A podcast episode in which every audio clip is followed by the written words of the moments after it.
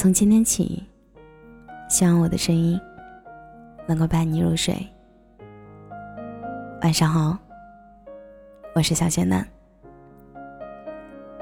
一直以来，听话和懂事这两个词语会被人混淆，导致在外处理经营一段关系时，处处碰壁，产生矛盾。你要听话一点，似乎这是从小就听着长大的话语。有点偏向于顺从和软弱。其实，任何让自己不舒服的事情，我们都有权利去果断拒绝。长时间的顺从行为等于没有主见，或者没有了说不的能力。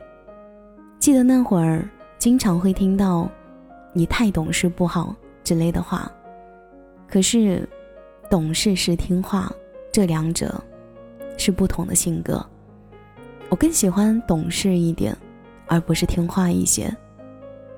那时候还小，我很野，身上有着所有同龄人的特征，然而每次都会在我爸面前维持着乖乖女的形象，似乎我知道他所期望的那样，所以每次他跟别人提及我时，脸上都是满脸的笑容，我也能感觉到那种宠爱。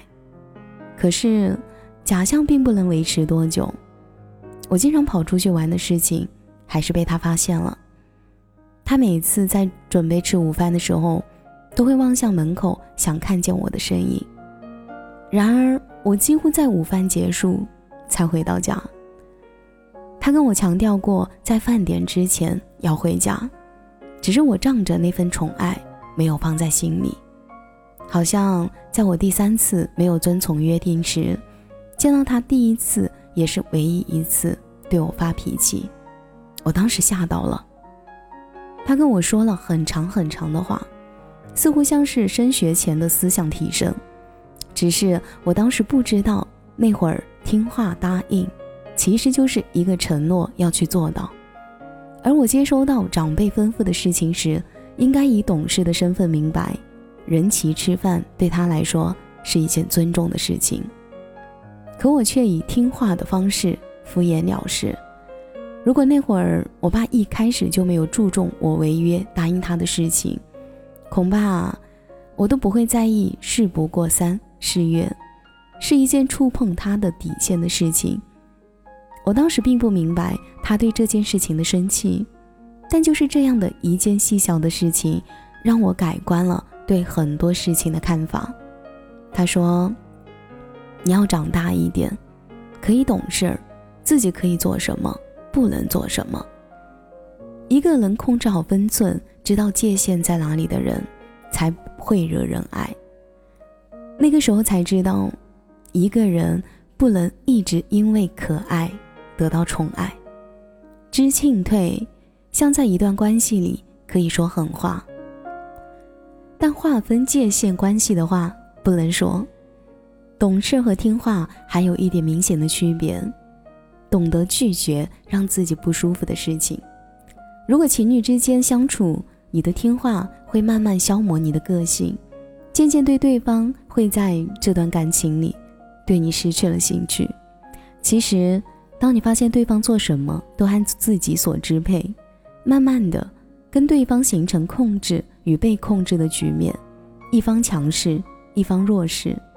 可是，喜欢一个人，除了皮囊，更多的依靠你的灵魂来支撑维系。你的懂事儿，清楚在什么场合给他面子，不过多的干涉对方。可是很多人都陷入了一个盲区，以为听话是爱对方的表现，沉浸在自我牺牲的伟大幻想里，因为喜欢，所以一味迁就。就好比当两个人异地时。男生提出让女生放弃事业来到他的城市时，其实这不算一个成熟的行为。再者，面临事业和家庭的问题时，男生希望你可以顾及家里，然后你写你舍去事业。然而事实证明，别人会淡忘你的牺牲和付出。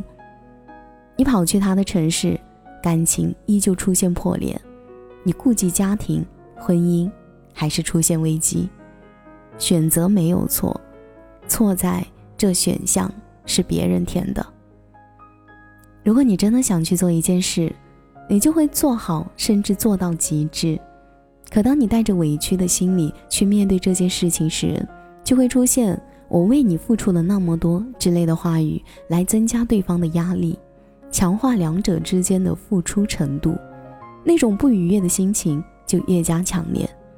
后来，导致两个人感情破裂的不是第三个人，而是发现自己更需要一个人体谅、懂我需求的人，简称为“懂事”。然后。我们把它归结为不够爱，或者不会轻易经营感情。可是你从头去看这段感情，就会发现都是从一件小事儿慢慢发酵成狼狈收场的结果。在一开始有自己的规划和想法，而不是跟别人画美好的蓝图去走，结局也可以不一样。不管谁去对方的城市。先了解当前区域的就业前景以及薪资待遇情况，往更好的方向发展，何乐而不为呢？即使是做家庭主妇，也是因为自己想陪伴孩子，在自己想做的事情的状态里，就是最好的自己。我这一切都是为了你，这个罪名太大了，不管是谁去背负，都会在你面对你时感到不舒适和不自在。生活是自己的，不是为了让别人更好而委屈顺从什么，应该是我想要什么而去做什么。所以你会发现，那些懂事的人在处理一段关系时总是游刃有余，而相对于那些听话的人，一直在质问对方。建立一段关系是为了快乐，不是为了委屈呀。懂取舍，知进退，不碰底线。拒绝不想做的事儿，希望你是这样的人，惹人爱。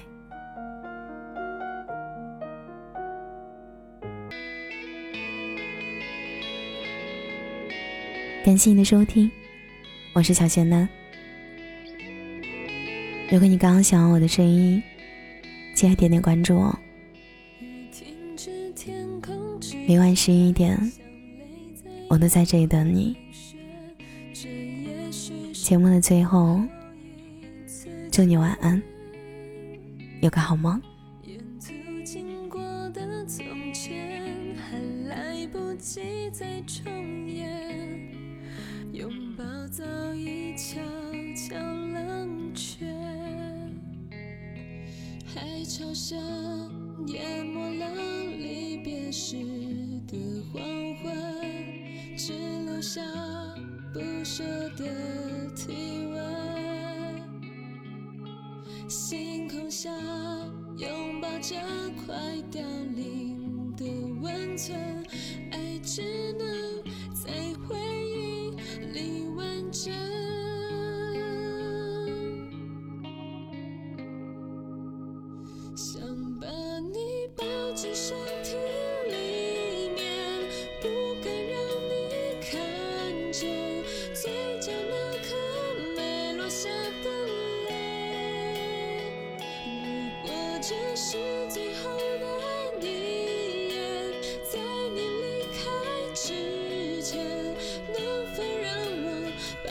故事重写。